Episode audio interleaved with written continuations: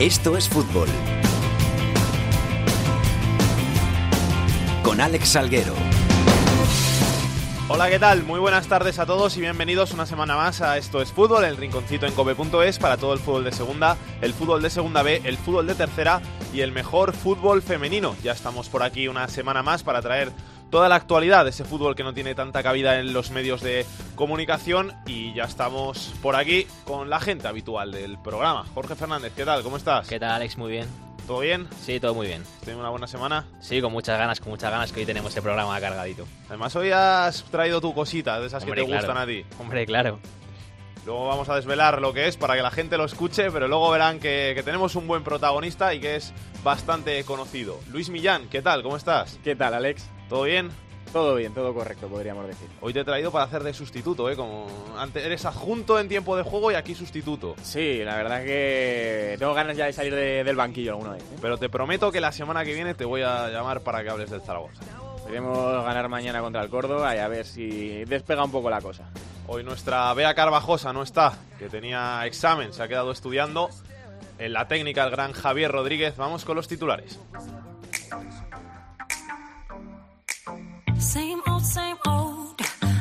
El. Huesca mantiene el liderato de la segunda división con 46 puntos, 4 de ventaja sobre un Cádiz que vio rota en Alcorcón su racha de 11 partidos sin perder. Ocupan puestos de playoff el Oviedo con 40 puntos, el Lugo con 39 puntos, el Osasuna con 38 y el Granada con 37. Por abajo el Sevilla Atlético y el Lorca volvieron a perder y siguen colistas con 16 puntos, 19 tiene el Córdoba y 24 el Barça B. Marcan la salvación con 26 puntos el Almería y la Cultural Leonesa. El. Fuenlabrada se mantiene como líder en el grupo 1 de la segunda B. En el segundo sigue mandando el Sporting B, en el tercero el Mallorca y en el cuarto el Cartagena. Vuelve la Liga Iberdrola tras el parón para el amistoso entre España y Holanda, actual campeona de Europa. Las chicas de Jorge Vilda lograron un gran triunfo por dos goles a cero gracias a los goles de Alexia Putellas y Gemma Gili.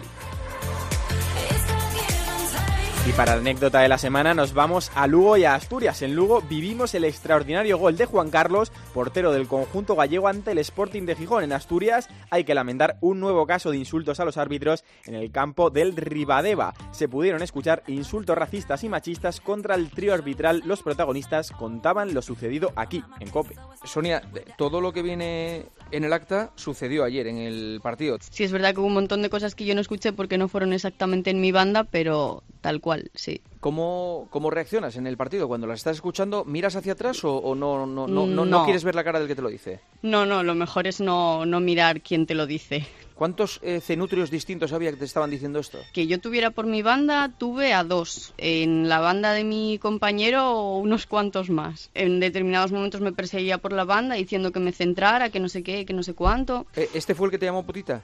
Eh, no, ese no.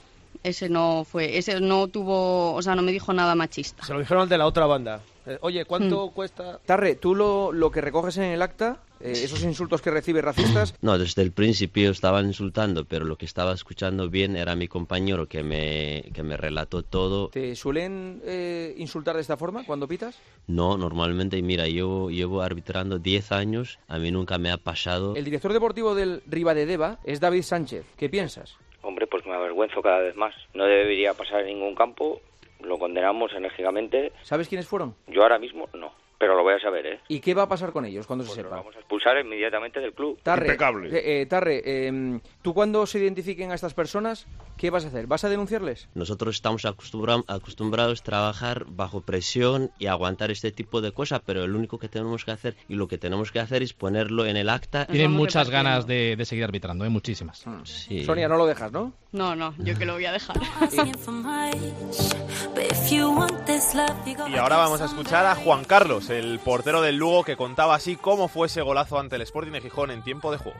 ¿Cómo te ha dado por tirar eh, desde ahí? Siendo sincero, no, no fui a tirar. Ah, Eh, centrado, ¿no? Intenté, intenté jugar un balón largo a- al área otra vez porque estábamos un poco desprotegidos en una jugada que estábamos atacando. Y bueno, le, le pegué fu- fuerte, intenté volver a meterla al área con, con la fortuna de que, bueno, cogió portería y, bueno, al final entró. La vuelta al mundo, esto es CNN, tal, YouTube para toda la vida, ya, ya está- estás inmortalizado, Juan Carlos. Es algo, es algo excepcional, es, ane- es anecdótico ¿no? que, que pasen estas cosas. Bueno, en el momento que ocurrió no, no sabía ni que había entrado hasta que los compañeros no corrieron hacia mí y no... ¿Sí? ¿No lo has visto entrar o qué? ¿No, te lo creías? en el campo- ¿O, o no te lo el creías? Sí, sí, sí, no, no tuve la sensación en el campo de que había entrado, ¿no? Oye, y el, el, el que recibe el gol, el colega, ¿qué debe pensar? Tierra trágame, ¿no? no quise chutar en ningún momento y bueno, el balón eh, al final está hecho para, para que se vean muchos goles y, y pocas paradas y, y, bueno, te puede sorprender, es algo que puede que me puede haber pasado a mí también perfectamente. Unos audios que se ha currado el bueno de Dani Asenjo, que siempre nos hace los montajitos para este programa. Un saludo para aquí, para Dani Asenjo. Con esa cara que ilumina el cielo, yo ya sé muy bien qué hacer con tu boca. Y andan diciendo por ahí en la calle que tú estás loca. ¿Qué debo hacer para al fin convencerte? ¿Qué debo hacer para poder besarte? Baby, yo sigo aquí, lo di todo por ti, nunca es tarde. En la cadena Cope, solo para Internet, esto es fútbol. En un beso tuyo de amor. 23 jornadas que llevamos ya de la Liga 1-2-3 de la segunda división y tenemos al Huesca que sigue líder con 46 puntos, tiene ya 4 de ventaja sobre el Cádiz que perdió en Alcorcón en puestos de playoff, ganaron los 4 que ocupan los puestos de playoff, el Oviedo ganó, el Lugo ganó, el Osasuna ganó y el Granada ganó, así que están en esas posiciones, se caen el Rayo y el Numancia que no pudieron pasar del empate en sus respectivos partidos. Y pues lo más ocurriente de la jornada, de lo que más se habló, ya hemos escuchado a su protagonista, fue el gol de Juan Carlos ante el Sporting de Gijón en el Ancho Carro, un golazo de un portero desde 65 metros, algo que no es habitual de ver en el mundo del fútbol. Y lo contó en tiempo de juego Álvaro Lorenzo. Álvaro, ¿qué tal? ¿Cómo estás? ¿Qué tal? Muy buenas. ¿Todo bien? Sí, todo bien. Un poco sorprendidos todavía por Lugo de ese gol eh, que, que viví en directo, que todavía no, no me creo muy bien. Esta semana incluso estaba con, con el propio Juan Carlos y, y él es verdad que era sincero y decía que, que no quiso hacer eso, pero que le salió el disparo perfecto probablemente. Nunca habías visto un gol así, ¿no? En directo. Eh, no, no, no. Había visto alguno de saque de puerta, pero de un portero desde medio campo en, en una jugada aparte que no parecía que fuera a pasar nada. Después de un córner del Sporting, del Lugo estaba Juan Carlos tardando atrás, dudó entre darse al defensa o no, y luego se la quiso sacar de encima, no sé si para ponerla, él dice que un poco hacia, hacia el área, hacia el fondo, para, para alejar el peligro, y que de hecho pensaba que había dado en, la- en las redes que hay en el fondo del ancho carro para que los balones no vayan a la grada, y que no se pensaba ni que, ni que había entrado, y cuando vio a los compañeros corriendo hacia él, fue cuando, cuando se lo empezó a creer, pero vamos, un gol impre- impresionante que, que, bueno, refrenda quizá un poco y hace que se vea más esta gran temporada de Lugo que, que no podemos olvidar que es histórica. Es que al final es de esos goles bonitos que se te quedan en la memoria porque estamos habituados a que cuando marca un tanto un portero es a lo mejor de un saque de puerta, que se aprovecha porque hay una racha de aire que, que hace que el balón vaya botando y le pase por encima al otro portero y tal, pero este no, este es un disparo que entra por la escuadra que es un golazo. Sí, sí, no. eh, Le preguntaba incluso si el aire había influido, no hacía aire, puedo confirmarlo en el ancho carro. Y, y aparte, Diego Mariño tampoco está en mala posición, estaba, estaba en su área, casi en el límite de su área, donde tiene que estar un portero cuando el balón está en el campo contrario y, y recula, pero el balón es que la verdad entra casi, casi por la escuadra. No, no he medido exactamente cuánta distancia, pero más o menos 65 metros y, y un gol histórico para el Lugo. Además, en una victoria histórica, era la primera contra el Sporting, el campo casi lleno, de más de 2.000 aficionados de Gijón. Vamos, lo tenía todo y, y el gol el gol soñado, el de la sentencia, el 3 a 1. Y también, curiosamente, Juan Carlos decía que, que en esto que salen los videomarcadores de, de los jugadores celebrando su propio gol, que el suyo lo había grabado un poco de broma porque sabía que no iba a marcar y, y mira. Dejando de lado el gol de Juan Carlos, importante victoria, volvemos a posiciones de playoff y hay que intentar refrendarla en la visita al Cádiz de este fin de semana porque si el Lugo le gana al Cádiz se pone otra vez con permiso del Oviedo en puestos de ascenso directo.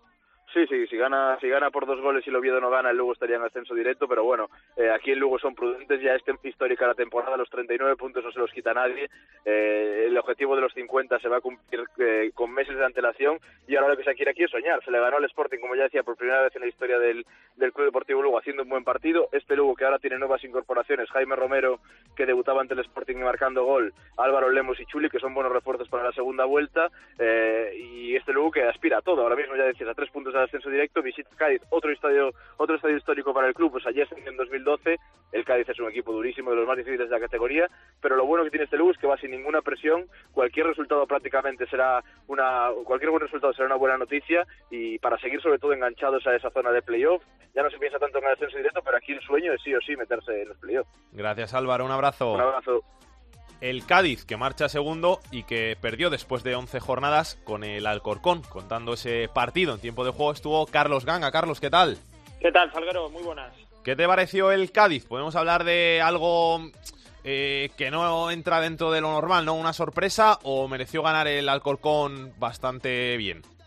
Mereció ganar el Alcorcón incluso. Yo creo que se quedó corto el resultado porque el equipo de Julio Velázquez fue el que tuvo las ocasiones. Es verdad que controló bastante el partido y que minimizó el ataque del Cádiz. El Cádiz llegaba sin, sin una referencia en ataque muy clara. Tuvo que jugar Carrillo de inicio y en el segundo tiempo eh, recuerdo que salió un canterano que se llamaba Z Irán, me parece, si no recuerdo mal. Y bueno, pues sí, es verdad que el Cádiz acusó, yo creo que la baja de Barral, un 9 de referencia arriba, tuvo pocas ocasiones. Eh, Álvaro García, que es este extremo que está llamando mucho la atención, eh, había pasado toda la semana con fiebre y llegó al partido un poco tocado, no, no estuvo muy allá. Y solo en el segundo tiempo, cuando salió Aitor García, el otro extremo, el extremo que juega por la izquierda, ahí es cuando sí que tuvo bastante peligro el Cádiz, tuvo un par de ocasiones pero ya te digo que el Alcorcón fue merecedor de la victoria, controló el partido con un jugador que a mí me está encantando en, esta segunda división, al menos en la primera vuelta, que es Álvaro Peña, el centrocampista del Alcorcón que llega del Racing de Santander, es un jugadorazo con mucha calidad y que le da mucho orden y mucho balón al Alcorcón, sobre todo en Santo Domingo. Gracias, Carlos. Un abrazo. Jorge, esta semana tenemos que hablar del protagonista, ¿no? Porque me has estado vendiendo durante mucho tiempo lo de YouTube, YouTube, que tú eres un youtuber, no tanto de éxito como nuestro protagonista. No tanto, no tanto, vamos, ni por asomo. Pero es que claro, ya somos, tiene casi 40.000 suscriptores, o sea que yo creo que ya era hora de hablar con él, porque la verdad que tenemos muchas ganas de hablar con él. Preséntamelo. Eh, pues Rafa Scritch, eh, ¿está escuchando? Sí, está escuchando. Hola Rafa, ¿qué tal? ¿Cómo estás? Hola, buenas, ¿qué tal? ¿Todo bien? Todo perfecto, encantado de hablar con vosotros. Igualmente, que cuéntanos un poquito de qué trata tu canal, de que la gente lo conocerá ya, porque 40.000 suscriptores es bastante, pero cuéntanos un poquito. Bueno, pues trata sobre fútbol principalmente, es el monotema del, canal. Y en el post tienen eh, cabida todo tipo de historias relacionadas con el fútbol. Eh, hay dos vídeos semanales, uno de ellos cuenta una historia interesante relacionada con el, con el fútbol, algún debate, opinión sobre algún tema candente. Y el otro vídeo, que es el más solicitado, el que más eh, le gusta a la gente y el que más pide la gente, sobre todo del, del fútbol modesto, pues es un viaje, un viaje a conocer algún equipo que tenga algo interesante que contar, normalmente de la segunda, segunda división B o tercera división, aunque también hemos ido fuera de España, hemos colaborado con clubes como Manchester City o el, o el Milan, y bueno, pues visitamos la ciudad, contamos qué peculiaridades tiene tanto la ciudad como el equipo, hablamos con gente de segunda división, con jugadores, entrenadores, directivos. Este fin de semana, por ejemplo, estuvimos en el precioso derby de Tarragona, en el Nasty Creus, y es un poco el, hilo conductor del, del canal. Eh, contar historias, reportajes de unos 14 minutos, totalmente gratuitos en YouTube y al alcance de todo el mundo. Lo estoy viendo por aquí, eh, muy chulo. Te he visto que estás en, en el Nasty Reus, que es el último que has subido. Estuviste en, en la Condomina, ¿no? Con el UCAM Murcia Atlético Saguntino. Has estado en el Campo del Hércules, en un montón de estadios, ¿no?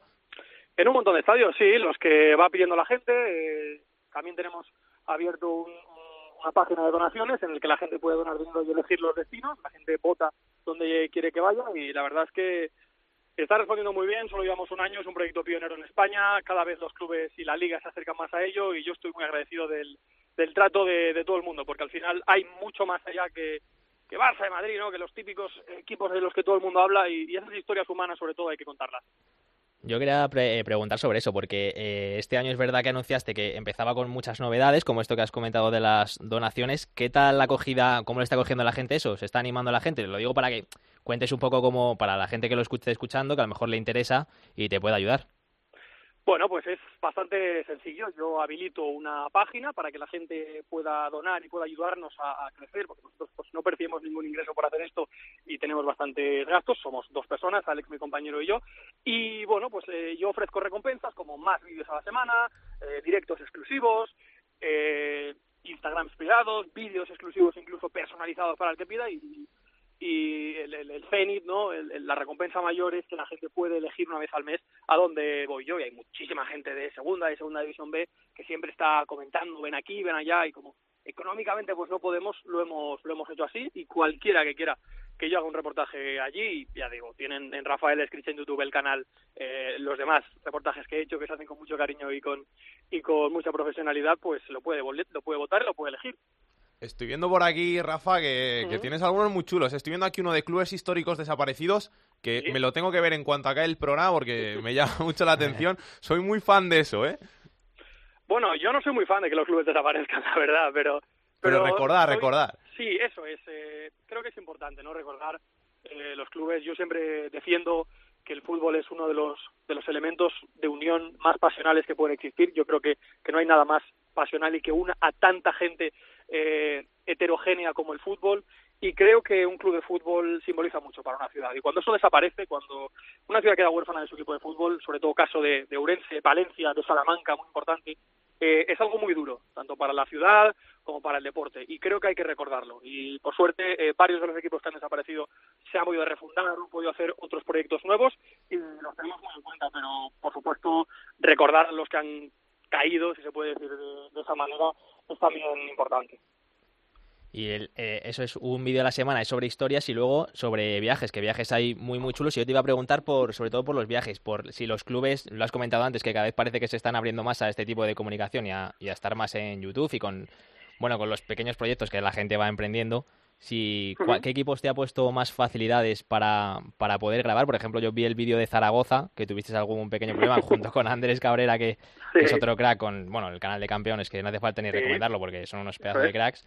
Y vi ese vídeo que tuviste eh, algún problemilla. Quería preguntarte eso, que si los clubes están cada vez más cercanos y qué, qué, mm, qué problemas están surgidos si, están, si te han puesto algún impedimento, vamos, como el caso de Zaragoza, que es el que más recuerda ahora mismo.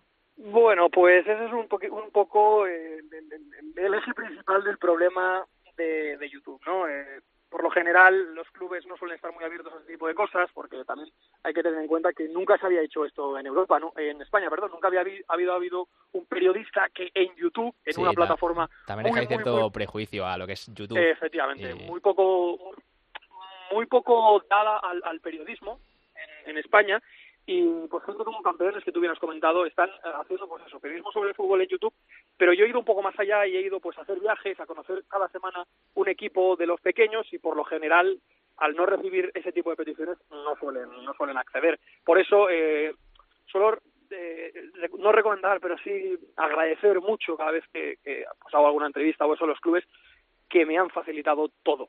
Y en España sobre todo han sido en, segunda, donde es más complicado, ¿no? Porque está la liga de por medio, pues el Nastic, el Reus o el Huesca, que se han portado de 10, y fuera de España, como os he comentado antes, el Manchester City, hemos estado dos veces con ellos y son un club encantador, y el Milan, que también se porta muy, muy bien con la prensa. Y eso hay que, hay que reconocerlo, y ojalá los clubes poco a poco se vayan abriendo más, porque al final, eh, pues en este caso son 40.000 suscriptores, es una audiencia potencial de 40.000 personas de un reportaje que habla sin coste ninguno, para ellos, eh, totalmente gratuito y al alcance de todo, de, sus bondades, de su ciudad, de su historia, de sus peculiaridades, como no hace nadie. Y creo que, es algo muy bonito para, para los clubes y que ya te digo que no les cuesta nada, porque yo me lo costeo todo. ¿Dónde va a ser el próximo viaje? ¿Lo puedes desvelar o no, no quieres sí, soltar por spoiler? Por supuesto, Getafe Leganés, un derby eh, nuevo en la primera división, muy muy poco conocido para, para la gente, porque, bueno, la gente normalmente lo que es alejado de la primera división no suele conocerlo, y, y muy pasional, ¿no? Son los estadios más cercanos en primera división, en kilómetros, no solo cinco kilómetros, y el sur de Madrid ahora está muy bien representado en la Liga de Fútbol Profesional. Había que, había que, bueno, pues hacer un pequeño homenaje. Aparte de eso, también haremos Alcorcón Zaragoza, también haremos eh, País Vasco, Eibar, Real Sociedad Salzburgo, Real Unión de Irún, bueno, un montón de un montón de cosas que de verdad yo creo que le van a gustar a la gente. Partidazo ese Getafe Leganés, ¿eh? allí estaremos, estaremos viéndolo, que además son de las cosas bonitas. Dos equipos que, que han estado ahí en categorías inferiores muchos años, que se han enfrentado en todas las categorías, desde la tercera hasta primera, que son las historias que al final mola contar. Eso es, sí, sí, precisamente ese es el hilo conductor del, del reportaje. Si, tengo que documentarme todavía, pero si no me equivoco, es el único partido en el fútbol español que se ha disputado en tercera, segunda división B, segunda división y primera, sin contar eh, refundaciones de equipos ni nada de eso. Entonces, qué mejor historia que contar que, que una rivalidad tradicional eh, con mucha historia y que por primera vez se enfrenta en primera división. Yo creo que pocas historias más bonitas hay que contar y la gente desgraciadamente me parece que no las conoce o hay poca gente que las cuenta. Y ya de las últimas, eh, tú sigues, tú estás trabajando en el Atlético Saguntino, que aquí también hablamos mucho de él porque está en Segunda División B. Y pues eh, cómo va el equipo, que ahora va quinto, eh, está bastante bien, ¿no? ¿Cómo, ¿Tú cómo lo ves? Pues sí, estoy ahí en la comunicación del club. La verdad es que es un equipo muy, muy humilde, muy pequeño, pero está haciendo las cosas muy bien, tanto en la dirección deportiva como, como desde el banquillo, coordinando una serie de futbolistas humildes pero que están compitiendo contra los más grandes del grupo tercero de Segunda División B. No hay que olvidar que tenemos por ahí auténticos transatlánticos como el Elche, como el Hércules, como el Mallorca. Y ahí está el equipo, quinto a dos puntos de playoff. Ayer se metió en cuartos de final de la Copa Federación, una copa un poco olvidada, que también hablo de ella en el canal. Y creo que, que esos equipos son también los que se tienen que llevar las historias, ¿no? ¿Cómo puede ser que ante equipos tan grandes como el Mallorca, como el Elche, como el Hércules, haya un equipo de una ciudad tan pequeña que solo lleve dos años en Segunda División B, que esté quinto. Pues eso hay que contarlo y, esas son las historias que me imagino que tanto a vosotros como a mí nos mueven un poco, ¿no? Rafa, para buscar el canal, Rafael Skrig en YouTube y ya está, ¿no? Sí, efectivamente, Rafael Skrig, al final con G en YouTube y nada, es gratis, se pueden suscribir, pueden ver lo que quieran, comentar, que yo siempre estoy abierto a recomendaciones y a todo tipo de críticas. Pues muchas gracias por pasarte por estos fútbol. Nosotros ya te hemos empezado a seguir, ya estamos suscritos. Y, vamos a empezar todos los días a seguirte y a, darte retweet a los vídeos, porque la verdad que mola mucho esto de que, se acuerden del fútbol más modesto, como hacemos nosotros aquí en este programa, y que la gente conozca también esas historias que, que no son tan conocidas, pero que son igual de chulas o más que las de muchos clubes de primera división. Pues realmente que os lo agradezco y también eh, os agradezco en cierto modo que que hayáis decidido apostar por el fútbol modesto, que hayáis decidido apostar por lo que nadie habla, porque a ojos de mucha gente no vende, pero vosotros sabréis también que tienen historias y muchísimas cosas que contar, muchas ciudades representadas que también creo que, merecen voz. Así que eh, os agradezco que habléis eh, del fútbol modesto y por supuesto que, le deis voz al, canal porque, porque al final es, es, lo necesario. Así que muchísimas gracias. Un abrazo, hasta luego. Un abrazo, hasta luego.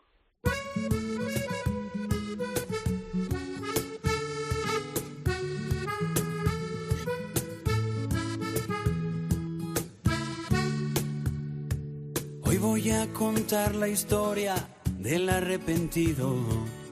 Que viviendo Tenemos que seguir hablando de la segunda división y vamos a hacer parada en Tenerife, porque no vives las mejores horas, las mejores tiempos el conjunto de Pep Lluís Martí y además que lleva dos derrotas seguidas y la afición pues está bastante descontenta. Guillermo García, ¿qué tal? Muy buenas. Hola, ¿qué tal, Alex? Muy buenas. Aparecieron hasta pintadas en el Heliodoro, ¿no?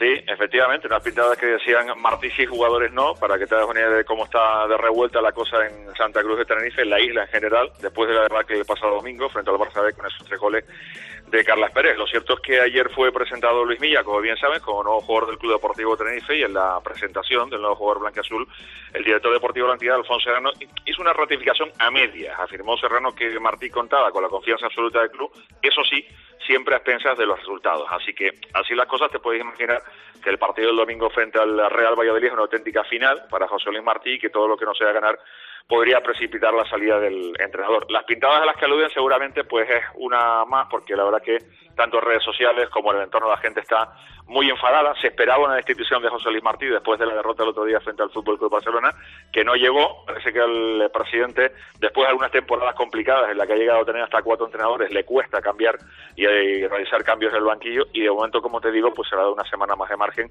a un técnico que, por otra parte, pues ya parece bastante desautorizado. Al, al final es que el listón de la pasada temporada es tan alto, tan alto, tan alto que es muy difícil igualar todo eso, un espejo en el que mirarte, no estás consiguiendo llegar a lo que conseguiste el año pasado y hay demasiada presión, ¿no? La sombra es demasiado alargada, lo reconocía el propio Alfonso Serrano, que, se ha equivocado el club seguramente en meter la presión de hablar de ascenso directo, de hablar de ascenso por la vía de los dos primeros puestos, y que eso ha puesto un bonus de presión a la, a la plantilla, porque hay que olvidar que el técnico sigue siendo el mismo. José Luis Martí fue el mismo entrenador que llevó al Club Deportivo Tenerife y que lo dejó prácticamente un gol de la primera división la pasada campaña. Es verdad que los miembros no son los mismos de la temporada pasada, pero no podemos estarnos acordando permanentemente de jugadores como Gaku Shibasaki, como además de ayer, que hoy por hoy están en la primera división del fútbol español, o como Choco Lozano, que el otro día fue la auténtica pesadilla vistiendo los colores del filial del Barça al Club Deportivo Tenerife. En cualquier caso, como te puedes imaginar, aquí un décimo a ocho puntos del sexto clasificado, con 29 puntos, la cosa está bastante movida y como te digo, pues el, seguramente la gente va a recibir de uñas el próximo domingo al equipo después de lo que parecía cantada una destitución el pasado domingo, eh, igualmente con esa debacle al descanso ya perdiendo por 3 a 0 frente al Fútbol Club Barcelona B. O sea que si no gana el domingo al Valladolid, podemos hablar de que Martí no sigue en la isla. A ver, yo, eh, Alex, te voy a ser sincero, yo no podría la mano en el fuego por nada, quiero decir, porque el otro día le dije en tiempo de juego a Paco González que si no ganábamos al Barça, posiblemente llegaría esa, esa destitución. De hecho, al descanso todos dábamos por hecho, perdiendo 0 a 3, que iba a llegar y no llegó. Hombre, yo creo que esta semana no pasa. Evidentemente, si el Club Deportivo Tenerife no suma los tres puntos frente al Valladolid, yo creo que ya va a ser demasiada la presión en torno al Consejo de Administración Blanca-Azul para que tome una decisión en referencia a un técnico que, por otra parte, es muy querido en la isla, que fue capitán de este equipo, hay que olvidarlo como jugador, que formó parte de aquella temporada del ascenso eh, con eh, el equipo entrenado por Rafa Benítez y que tiene ciertos predicamentos, pero el crédito se le ha acabado. Y la verdad es que de no ganar al Real Valladolid, esta vez sí me atrevería a decir aunque siempre hay que hacerlo con cuidado, Alex, que, que efectivamente que podría haber un cese de José Luis Martín. Gracias, Guillermo. Un abrazo. Un abrazo. Hasta luego. Peor que el Tenerife en la tabla está el Córdoba, aunque viene de ganar su partido de este pasado fin de semana ante el Albacete, gracias a un tanto, como no, de Sergi Guardiola. Tony Cruz, ¿qué tal? Hola Alex, ¿qué tal? ¿Cómo estamos? Buenas tardes. Sí, está un poquito más aliviada la cosa con el- la victoria ante el Albacete, pero es una tranquilidad relativa, sobre todo porque el miedo en el cuerpo es que parece que el Córdoba, o el momento parece que va a ser así, no va a poder fichar, porque hay un lío tremendo entre el tope salarial sobrepasado en 1.200.000 euros. De hecho, se está deshaciendo de jugadores para aliviar el peso de sus fichas. Ya han, salido Pinillos, Jaime Romero, Carlos Caballero, que se ha ido esta semana al Fuenlabrada, y si no ha salido, saldrá ya eh, Jonah rumbo al Cádiz.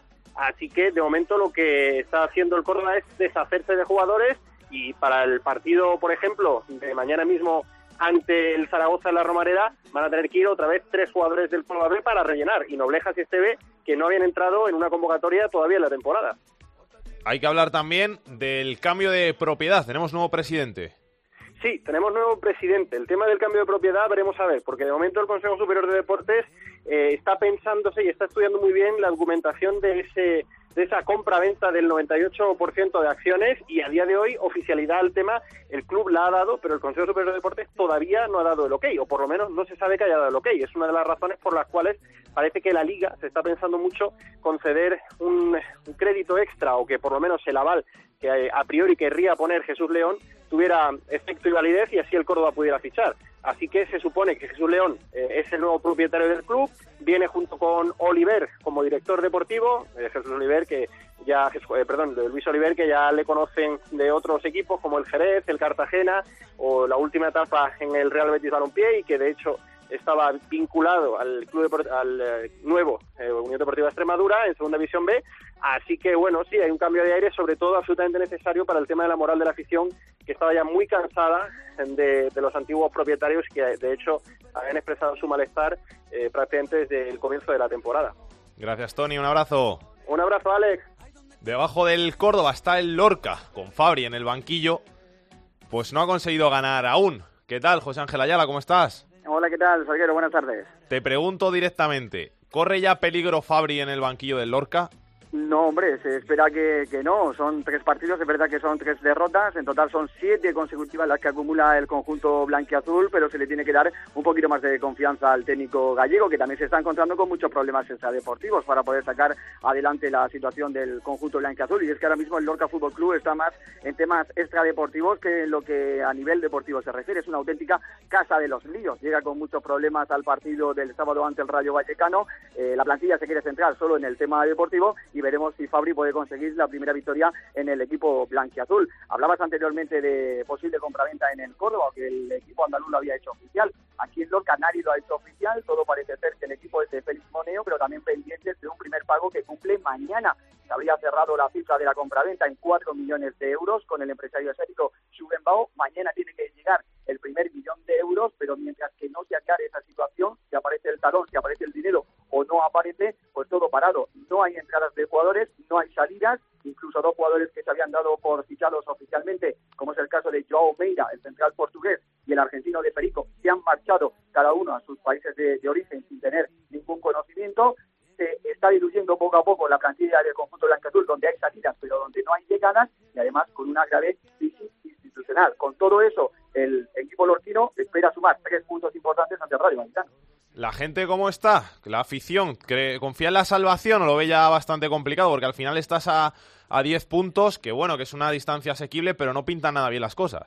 No, no pinta nada bien y por el tema que estamos eh, comentando, la afición poco a poco se va cansando cada vez eh, más. No llegan eh, refuerzos, los que han llegado no están todavía disponibles. Es el caso de Vigar que sigue lesionado, pendientes de Nasuti, el central argentino que parece que se ha recibido el transfer en las últimas horas y que incluso Fabri podría contar con él, pero cada vez los ánimos están muy muy caldeados porque sobre todo no hay respuestas. Nadie a nivel institucional dice ahora mismo de quién es el club, nadie puede hacer incorporaciones, no hay fichajes y 10 puntos con respecto a la salvación se consideran que va a ser una losa bastante difícil de, superar. Desde la plantilla lo que se traslada que se va a estar luchando hasta el final, pero incluso algunos jugadores ya lo están viendo bastante, bastante complicado. La afición, la ciudad empieza a oler desgraciadamente la segunda vez muy cerca. Que al final son 7 partidos sin ganar, 7 derrotas, que son 21 puntos que pierdes. Los otros siguen sumando, no mucho, pero siguen sumando. Ves cómo, cómo se aleja la salvación y es algo muy difícil de, de- de al final dar la vuelta a esa dinámica.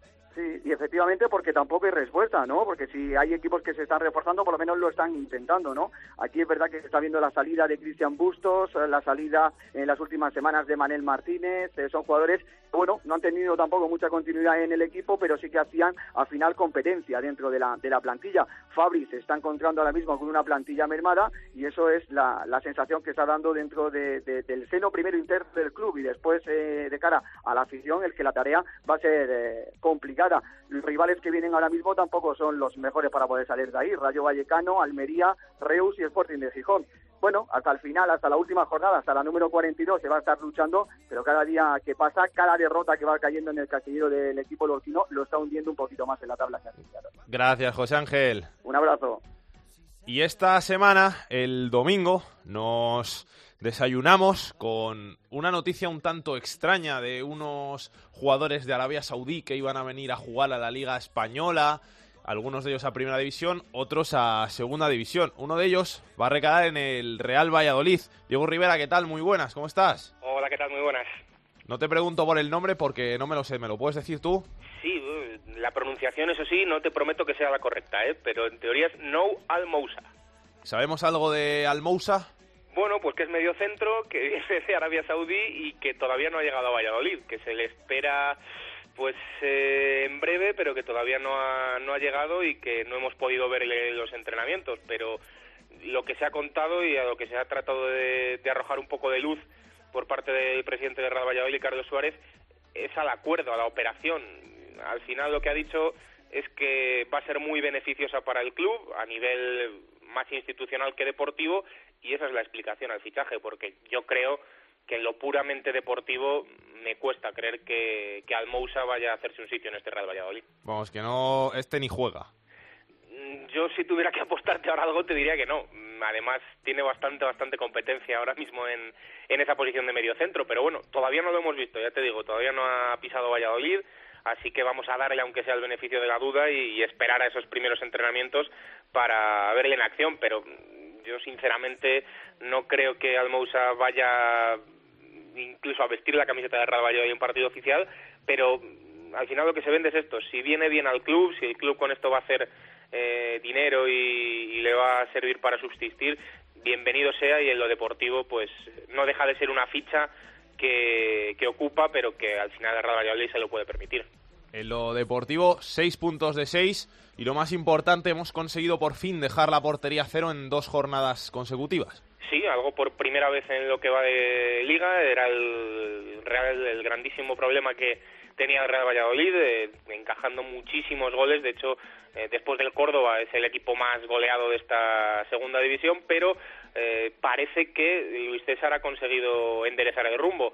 Avisó después del partido ante Club Atlético Sasuna, el primero de 2018, que iba a cambiar radicalmente eh, la forma de jugar.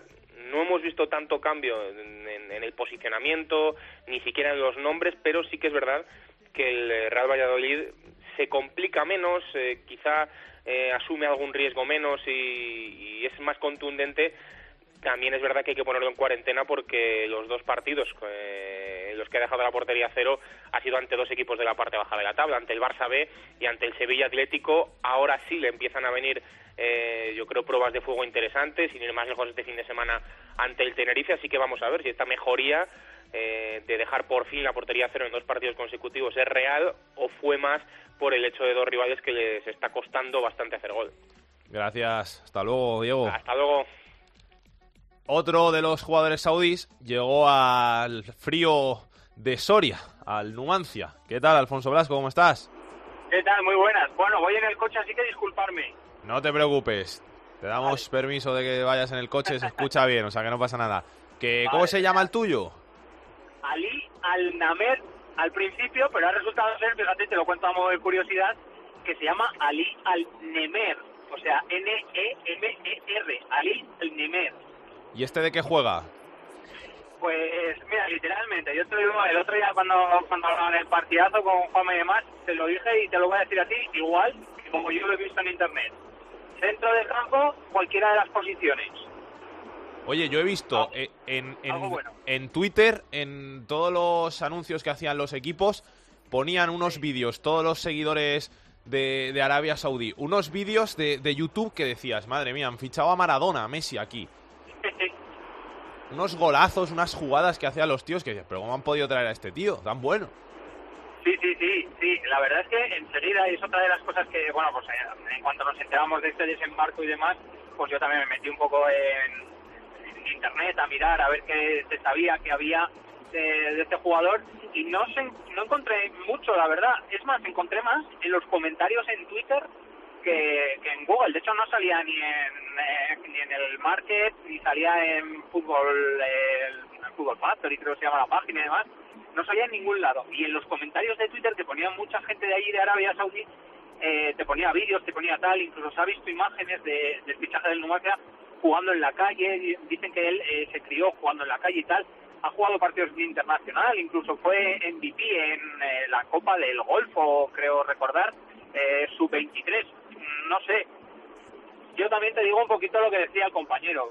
Yo creo que esto pues lo han vendido como para promocionar Soria, que es algo que está bien porque Soria lo necesita en, eh, en los países eh, de Arabia y tal, eso nos parece bien. Y, y también eh, pues para conseguir patrocinadores, porque en el tema económico no creo que sea mucho. Y en lo deportivo, pues opino lo mismo. A no ser que salga muy bueno, muy bueno, yo no creo que juegue. De aquí a que se adapte al frío de Soria te da abril. Oh, encima, encima, encima eso, claro, que por esos países ha- hace calor, obviamente, y aquí en Soria, pues eh, si no ha estado nunca, el contraste, no sé, pero vamos, yo allí tengo un amiguete que es entrenador de, de vóley y que está viviendo en Qatar y él habla a veces con él y me dice, no, cuarenta y tantos grados, tal, no, joder, aquí menos cinco. Este el, Imagínate el contraste. este el primer día que salga a los pajaritos y vea el, el área helada allí ya se le quita las ganas de jugar. Se queda pajarito. Gracias, Alfonso. Un abrazo. Un abrazo, hasta pronto. Que pase Pedro Martín. El enfadato de Pedro Martín. Hola, Pedro, ¿qué tal? ¿Cómo estás? ¿Qué tal? ¿Cómo estamos? ¿Todo bien? Todo bien, sí, aquí currando un poco. ¿Qué tenemos que contar? Pues eh, mira, me estaba fijando ya en los poquitos jugadores no porteros, no porteros, que han jugado todos los minutos en segunda división, que es un buen momento después de 23 jornadas, porque ya van quedando pocos para hacer una, una escueta relación, que son estos jugadores. Laure, el lateral derecho del Alcorcón, Seoane, el centrocampista del Lugo, Señé, el mediapunta de la Cultural, Víctor Díaz, otro lateral derecho, ahora del Granada, Folt, el centrocampista medio defensivo del Oviedo, y Antoñito, otro lateral derecho del Valladolid. Y me llama la atención que todavía queden seis, en la jornada 23, cuando, por ejemplo, en Primera División solamente hay dos jugadores no porteros que han jugado todos los minutos de 21 jornadas que llevan en Primera División, perdón, 20 jornadas en Primera División, como son Messi y Gerard Moreno, dos delanteros que han jugado todos los minutos, uno en el Barça y otro en el Español. Vamos a ver, porque varios de estos jugadores de, de Segunda División, de los seis, pues están muy cerca de cumplir san- eh, sanción por acumulación y lo, lo normal es que al final de temporada quede como mucho uno o ninguno, que es lo habitual que ningún jugador no portero acabe una, una- completando una temporada en segunda división. Pedro, la semana que viene te voy a preguntar lo del Sporting B, que lo vamos dejando aquí para que los oyentes vayan con ganas para el programa que viene, porque puede haber lío bastante gordo en, en junio. Sí, sí, sí, sí. Tenemos un, un elemento en la redacción que está muy preocupado por eso. Y, no, Por- es y, que- y por su Racing. Es que puede haber lío muy gordo porque como quede primero de grupo el Sporting B y el Sporting no suba, a ver qué hacemos. Sí, bueno, pues es, es- ha pasado ya bastantes veces. eh.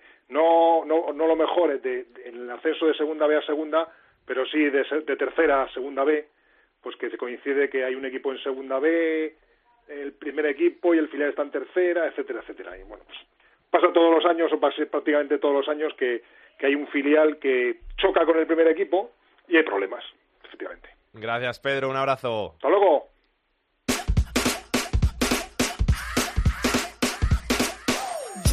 Porsche, rollie on my wrist, diamonds up and down my chain. Cardi B straight stunning, can't tell me nothing. Bossed up and I changed the game. La segunda B en Esto es Fútbol.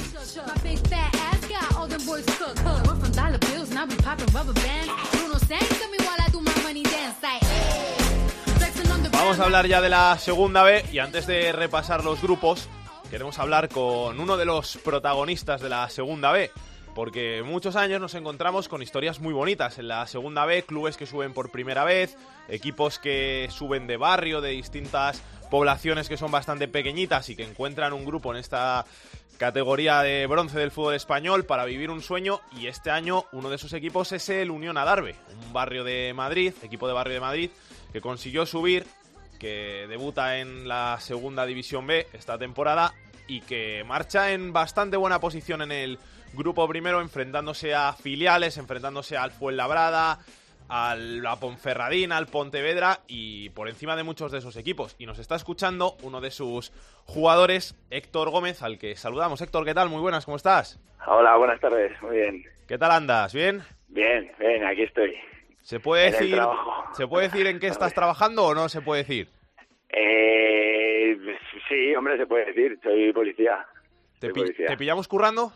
Eh, sí, pero eh, justo hablé con tu compañero para, para cogerme justo el ratito de la llamada y se lo comenté al jefe y me dijo que no había problema.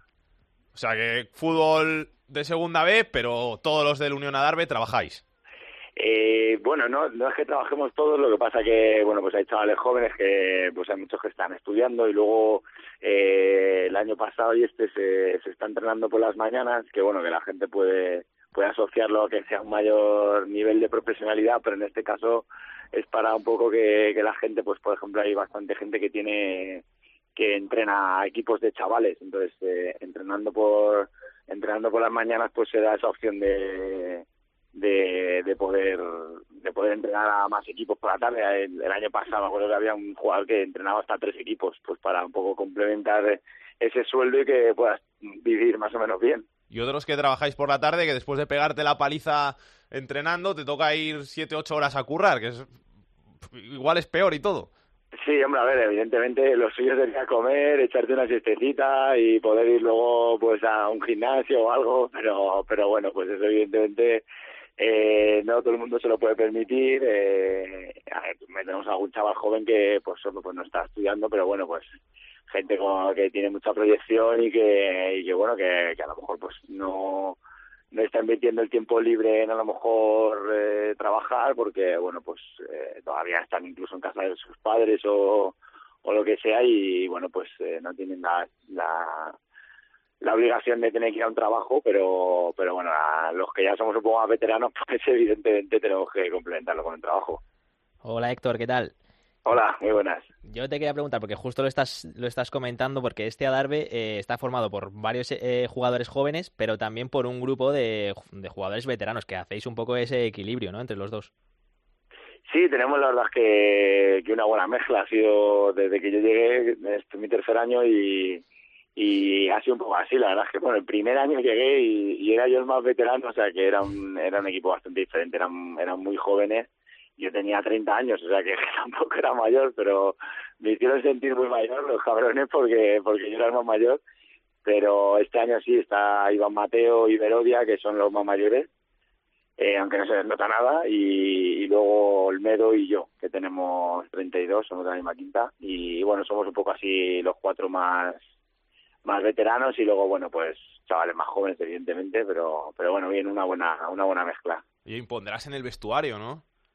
Eh, bueno, lo que me dejan, no te creas, ¿eh? Me- soy de, les impongo, pero luego soy de los que más le vacilan y bueno, siempre me están vacilando pues con el rollo este pues de policía, de tal, pues siempre intentan un poco, la verdad es que los jóvenes que tenemos son muy son muy juguetones y, y les gusta vivir al límite y bueno, tenemos ahí muchas situaciones, pero bueno, que siempre siempre con buen rollo.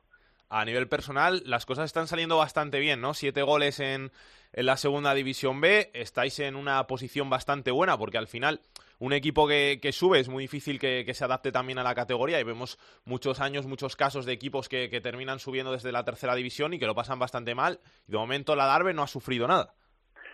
Sí, la verdad es que el, el otro día me lo estaba comentando por gente de fútbol y, bueno, que, que decían que bueno que tenemos un campo que, que nos ayuda y tal. Y bueno, yo recordaba equipos de aquí de Madrid, de, segunda, que han subido a segunda B, como el Tribal Valderas y el Puerta Bonita, que, que subieron y al año siguiente volvieron a bajar porque no, no pudieron competir, o sea que y tenían un campo similar al nuestro. Es decir, que no no es no es solo eso, para, para mantenerte en una categoría no te vale con, con en casa jugar bien nada más y, o, o manejar bien las dimensiones y que a los otros equipos le cueste, sino que, que tenemos muchas cosas más y, y, bueno, mucha gente se pensaba que en diciembre íbamos a estar descendidos, pero evidentemente los que formamos parte de, de esto teníamos claro que no, que no iba a ser así y bueno, pues ahí estamos intentando molestar todo lo posible y a ver cómo, cómo acaba el año. Oye, ¿y qué pasa en el Vicente del Bosque? Porque si no recuerdo mal, eh, lleváis sin perder desde octubre, si no me fallan los cálculos, una entrada que es gratis, que se llena cada domingo. De hecho, yo pude ir en, eh, a finales de agosto, fui contra el Atlético de Madrid B, que ahí marcaste dos goles y que el campo estaba a reventar. ¿Y qué pasa en el Vicente del Bosque? ¿Qué hacéis ahí que no, que no gana nadie? Pues, hombre, evidentemente lo tenemos, es lo que te decía, pues es un campo que el, el- la superficie es esta artificial, que bueno, que al final, eh, quitando Rápido de Buzas, Navalcarnero y Sanse, así que me vengan, pues los demás son campos de césped natural, que evidentemente pues los que han jugado al fútbol eh, no tienen nada que ver, el bote, etcétera Entonces, eh, las dimensiones, tenemos todo bastante bien trabajado y, y condicionamos mucho los partidos y hacemos que los equipos pues no se sientan a gusto. También los equipos creo que vienen bastante condicionados, sabiendo qué, qué, qué partido les espera y, y bueno, pues en eso somos bastante buenos. En cuanto a la gente, pues yo creo que, que así un poco el año pasado en el playoff, eh, yo creo que se enganchó muchísima gente al equipo.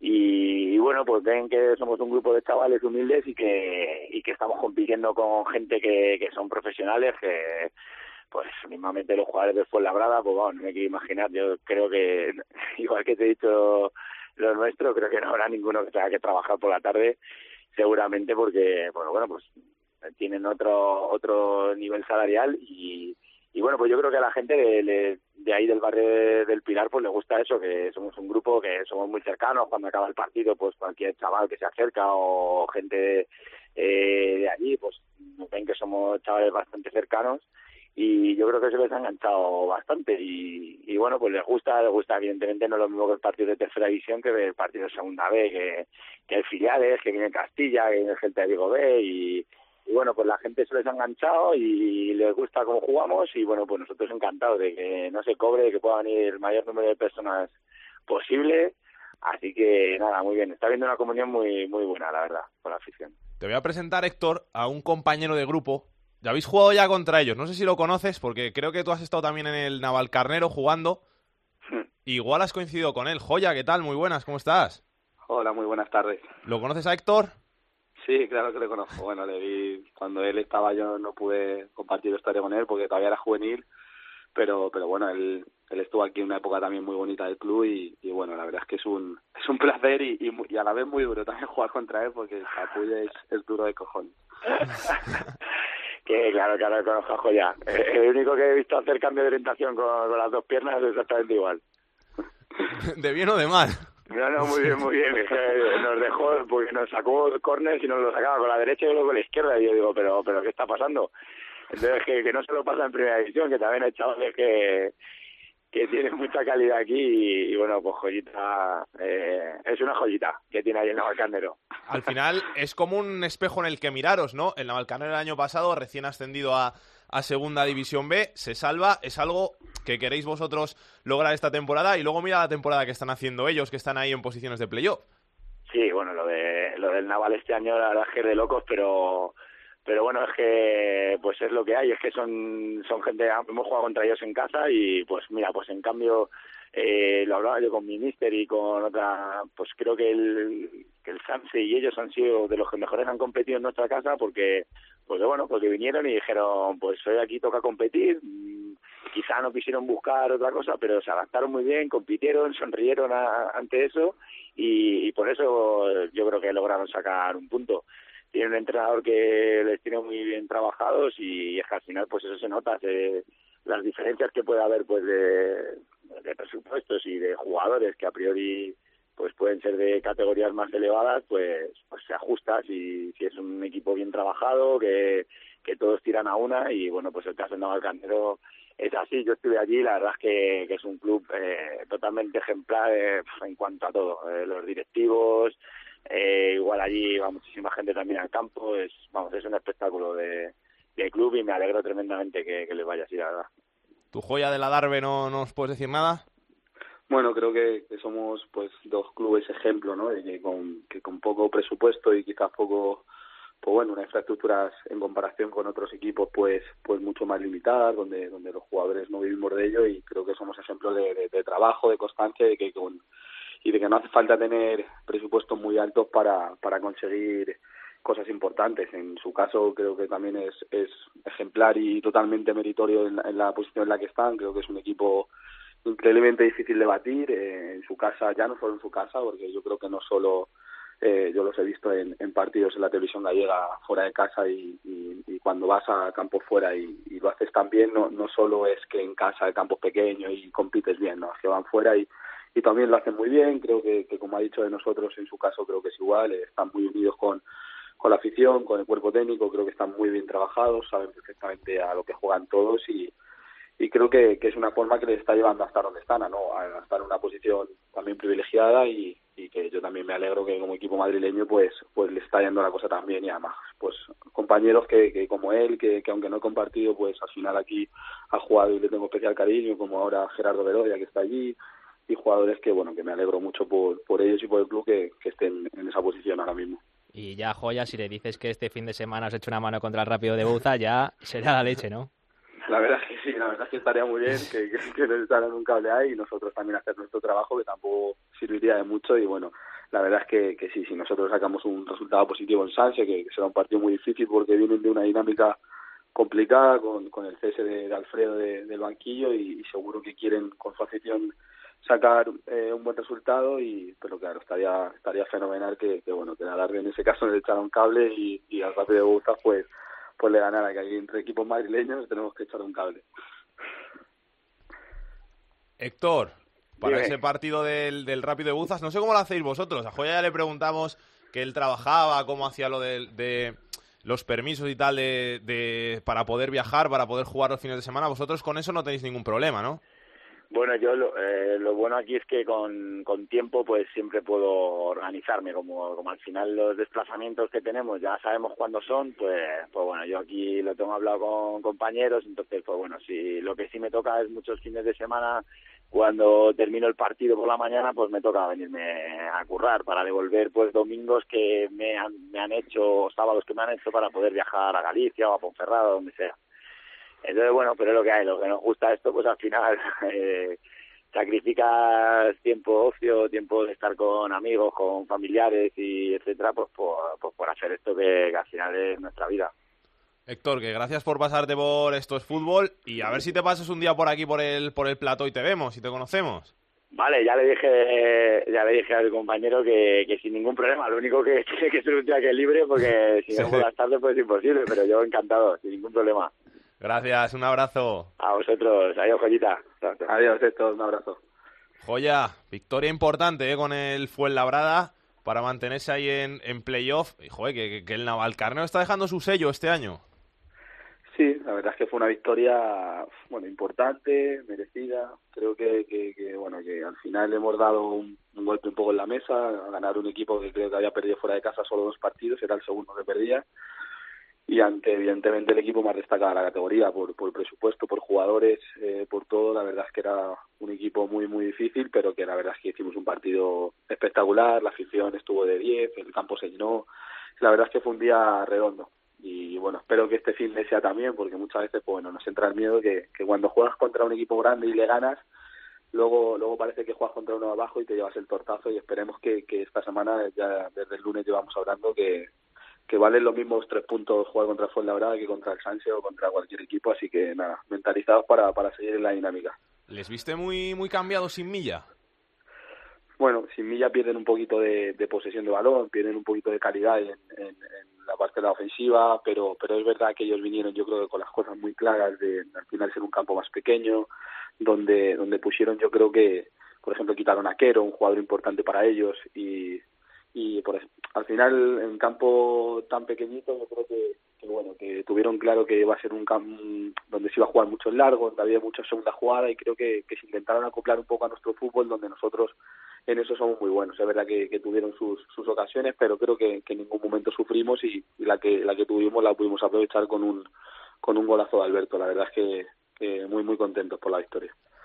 Del grupo algo que quieras decir bueno, creo que lo más destacado es quizás eh, nuestra victoria eh, eh, por por ser por ser contra Quinés seguramente y bueno, pues ser dos equipos de la parte alta y bueno, pues eh, destacar un poco ese error que tanto eh, la Ponce como como Pontevedra pues están saliendo un poquito del hoyo mientras que quizás el, el Toledo pues todavía sigue en esa dinámica un poquito negativa que, que bueno que ha, que ha, que ha sido el cese de, de, de Onésimo del banquillo y que y que bueno todavía sigue ahí sin salir de, de unos puestos donde donde no le donde no le corresponden. Nada destacar un poquito los partidos de este fin de semana los dos derbis que tenemos de Celta y Atleti y Madrid y Depor que, que bueno que sobre todo Celta y Atleti que están en la parte alta pues es un es un bonito partido y, y por la parte baja pues un Valladolid que parece que despierta un poquito contra contra un Coruso y el Toledo Pontevedra que será también un bonito partido. De los otros grupos has visto algo o no no te ha dado tiempo Sí, bueno, de los otros grupos tenemos que, bueno, sobre todo el grupo 2, que, que el Sporting aumenta un poquito su ventaja respecto al Mirandés, que, que parecía en la primera vuelta que era líder destacado y que, y que esta semana volvió a perder segunda jornada consecutiva contra el Racing. Y, y el Sporting hace que, que esté por cinco puntos de ventaja y bueno, tenemos un partido muy destacado de ese grupo donde tenemos el, el Racing Sporting que, que bueno puede puede volver a acercar al Racing otra vez al segundo puesto en función de lo que haga el Mirandés y, y bueno también destacar el grupo 2 por el cariño que le tengo pues el partido de lealtad que ganó 2-1 en el derbi asturiano contra el Caudal y que, que bueno mi compañero o ex compañero ahora mismo y amigo Chema que que, debutó allí con el lealtad y hizo encima el gol de la victoria en 1993 y creo que, que bueno que merecía ser destacado porque me alegro mucho por él Grupo 3, pues seguramente sea, como siempre, el más destacado, en Mallorca, que es líder indiscutible, sacando 4 y 10 puntos a tanto a Villarreal como a Elche. Y, bueno, el grupo 4, que sigue siendo el más apretado. Creo que, que sigue estando el Cartagena un poquito por encima, pero, pero bueno, le sigue muy de cerca andando a Extremadura, como Marbella y Murcia. Y, esta semana tenemos partidos bonitos, como tenemos el Real Murcia contra el Melilla, con una diferencia de, de tres puntos que puede, que puede haber variación en la clasificación y un Cartagena Bucán también que, que es un duelo bonito en la parte alta. De verdad que creo que es lo más destacado de los cuatro grupos y, y nada, esperemos que llegar a estas diez últimas jornadas nosotros en la Valcamero con opciones de, de seguir ahí arriba y poder pelear por algo que para nosotros sería histórico, pero bueno, de momento tenemos que sacar ocho puntos más que nos darían una tranquilidad de, de saber que el año que viene la Valcarmel sigue compitiendo en segunda vez. Y te tengo que hacer otra pregunta porque me llama mucho la atención estas semanas y no sé cómo lo veis vosotros ahí desde dentro.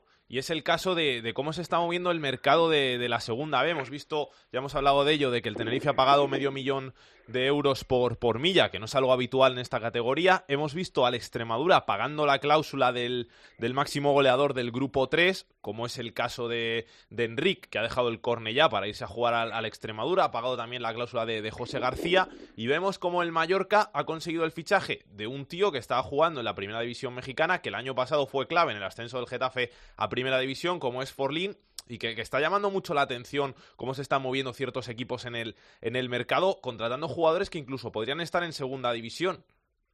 Sí, sí, sí, totalmente. Creo que, bueno, creo que es que es bonito y es y es bueno para, para el cartel de la segunda B que, que se estén haciendo esos fichajes. Eso, eso quiere decir que, que en la segunda B hay calidad, que, que, que hay buenos futbolistas, que, que bueno que hay equipos también con unos presupuestos importantes y que hay clubes que, que tienen unos eh, unas ganas y, un, y, uno, y unas aspiraciones pues, pues de competir mucho más arriba. La verdad es que un equipo como el Fuenlabrada, que haya vendido pues por 500.000 euros a, a Luis Villa, pues, pues eh, al final son, son cifras un poco que para nosotros las vemos un poco mareantes a nivel de segunda vez, sobre todo nosotros en Carnero, pero pero creo que, que es bueno y que para la categoría, igual que, que cuando vemos que un Fuenlabrada es capaz de competir en el Bernabéu, al final eso da prestigio a la segunda vez, creo, y da y da pues, pues un buen cartel que, que en segunda B eh, no estamos tan lejos de, de la élite de, de, en cuanto a calidad y en cuanto a, aspiraciones. Y creo que hay equipos que, que luchan por estar en, en segunda y bueno Mallorca que, que, bueno que es su puesto habitual evidentemente sería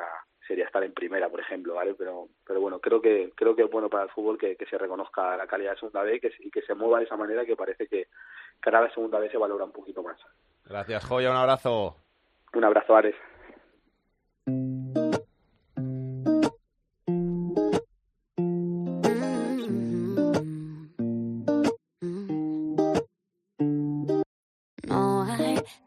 tonight. Skip the conversations and the oh, I'm fine. El fútbol femenino en Esto es Fútbol. No stranger to surprise. This paper Saludamos ya a la directora de Área Chica, Andrea Peláez. ¿Qué tal? ¿Cómo estás? ¿Qué tal, Salguero? Buenas tardes. ¿Todo bien? ¿Todo bien? No hemos tenido liga este fin de semana, pero hemos tenido a España que ha logrado una gran victoria ante Holanda. Sí, eh, España se enfrentó a la actual campeona de Europa en San Pedro del Pinatar, en el Pinatar Arena, y se saldó con victoria, o sea que se siguen teniendo muy buenas sensaciones que la selección española de Jorge Vilda de camino a, esta, a este Mundial de Francia 2019, porque se ganó a Holanda por dos goles a cero, con tantos de Alexia y Gemma, y siguen las buenas sensaciones. Por eso no tuvimos Liga Iberdrola, pero regresa este fin de semana con la jornada 17, que arrancará el sábado a las 11 menos cuarto con el Español Sevilla, que se podrá ver en Bin La Liga. El actual líder, el Fútbol Club Barcelona, visitará al Albacete, se podrá ver en gol. El Albacete es decimocuarto, a priori es un encuentro fácil para mantener el liderato, que no es en solitario, porque sigue colíder aguantando el Atlético de Madrid, que cerrará la jornada el domingo a la una visitando a la Real Sociedad. También se podrá ver en gol este encuentro y aunque la Real Sociedad no está pasando por su mejor momento, que ahora mismo es decimosegunda en la tabla, va a presentar seguro que un partido muy complicado, sobre todo porque juega en casa al Atlético de Madrid. En el resto de la jornada vamos a tener también que fijarnos mucho en este Zaragoza-Madrid Club de Fútbol Femenino porque el Zaragoza sigue colista, hundido totalmente en la clasificación con tan solo cinco puntos. Así que nos fijaremos en esos tres partidos y, por supuesto, en el resto de la jornada que seguro que nos deja grandes datos para la semana que viene. Gracias, Andrea. Un besito. A ti un beso, chao. I know you moved on to someone new. Whole life is beautiful. You were the light for me to find my truth. I just wanna say thank you. La tercera división en Esto es Fútbol. Told her I had to go. And I know it ain't pretty when our hearts get broke. Too young to feel this old.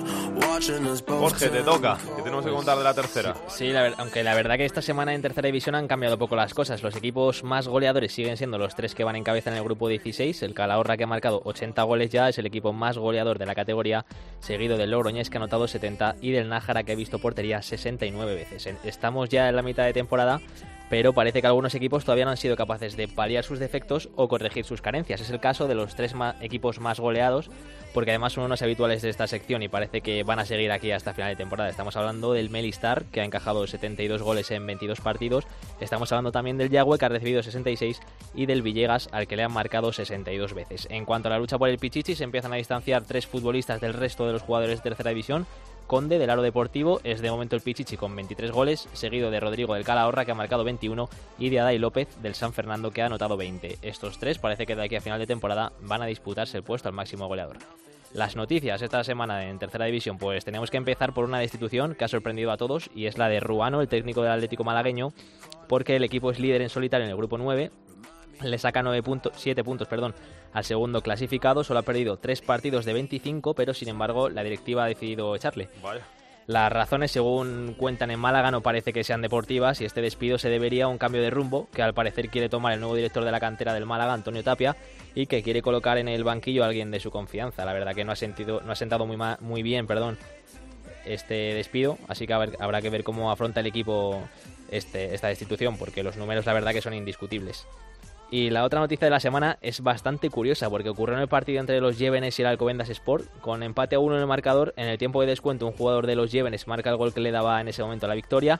El colegiado pita, extiende el brazo para indicar que ha sido gol y que tienen que sacar el centro. Y en ese momento cuando otro jugador que estaba celebrando el gol le choca la mano eh, en, ese momento de éxtasis por el gol, pasa al lado del colegiado y le choca la mano. Claro, es que en ese momento los jugadores del Alcobendas Sport lo ven, deciden protestarle al árbitro porque es un gesto, ¿verdad?, que cuanto menos extraño y además, encima, para más Inri, en medio de esas protestas, el colegiado decide expulsar a un futbolista del Alcobendas. Bueno, pues el equipo local terminó ganando por dos goles a uno y cuando terminó el partido ambos equipos subieron el vídeo a las redes sociales, unos queriendo echar leña y diciendo que era bastante sospechoso y eh, otros lo que quisieron era mostrar que es un acto reflejo del colegiado, que, que no se espera que el futbolista le choque la mano, él recibe el choque y la verdad que la cosa no queda ahí, la verdad que ellos siguieron poniendo los vídeos en las redes sociales y diciendo que, que simplemente que era un acto reflejo del colegiado y, y que no tenían nada, que no eran ninguna mano negra. La verdad que yo he visto la jugada y me parece un acto reflejo del colegiado, pero la verdad que el vídeo no tiene desperdicio, Alex, y yo pensaba que se iba a quedar en esa en, una mera anécdota, pero parece que los de la Alcobendas Sport han estado durante la semana criticando esta y querían hacer visible este esta jugada. Pues vamos a tuitear el vídeo. Sí, sí, vamos a darle un retweet para que la gente que no lo haya visto que, sí, porque es muy lo vea. Y que, opinen ellos, porque al final son los que también saben de fútbol y que opinen y vean si, si lleva razón los jugadores del Alcobendas o si la llevan los de los Llévenes. Eso es. Gracias, Jorge. Nada, ti. Vamos a ver qué tiene Aitor Puerto en su agenda de la semana. Comenzamos el repaso a la agenda futbolística del fin de semana con la segunda división, jornada 24, los dos grandes partidos, el primero el sábado a las ocho y media, el segundo Cádiz recibe al cuarto al Lugo y el domingo a las 6 el líder el Huesca recibe al quinto Osasuna. En la segunda división B para los cuatro grupos, jornada 23. En el grupo 1 destacamos el partido entre el Celta B sexto y el Atlético de Madrid B séptimo. En el grupo 2, tercero contra primero, Racing de Santander que recibe al Sporting B. En el grupo 3, quinto contra líder, Atlético Saguntino que recibe al Real Mallorca. Y acabamos con el grupo cuarto, atención al partido entre el primero y el quinto, el Cartagena que recibe al UCAM. En la tercera división hemos fijado la mirada en el grupo 7, jornada 21, atención al partido entre el cuarto y el tercero, el Alcalá que recibe al Rayo B. Y acabamos el repaso a la agenda futbolística del fin de semana con fútbol femenino, jornada 17, partido más que interesante entre eh, la Real Sociedad Féminas, decimosegunda, que recibe al colíder de la competición, al Atlético de Madrid Féminas, el domingo a la una.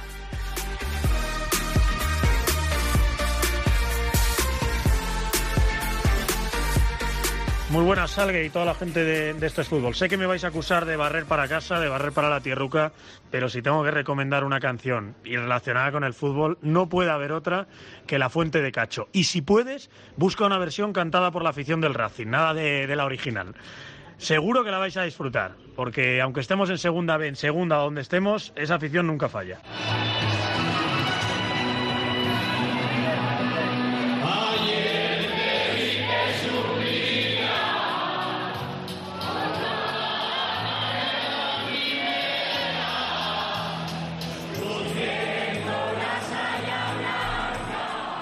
La Fuente del Cacho, la mítica canción de la afición del Racing de Santander.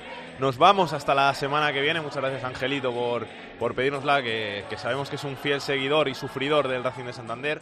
Suerte para el conjunto cántabro, que seguro que vuelve pronto donde se merece estar. Y a vosotros, os esperamos aquí la semana que viene con más fútbol de segunda, de segunda B, de tercera y el mejor fútbol femenino. Hasta entonces, que paséis buen fin de semana. Besos y abrazos para todos. Chao, chao.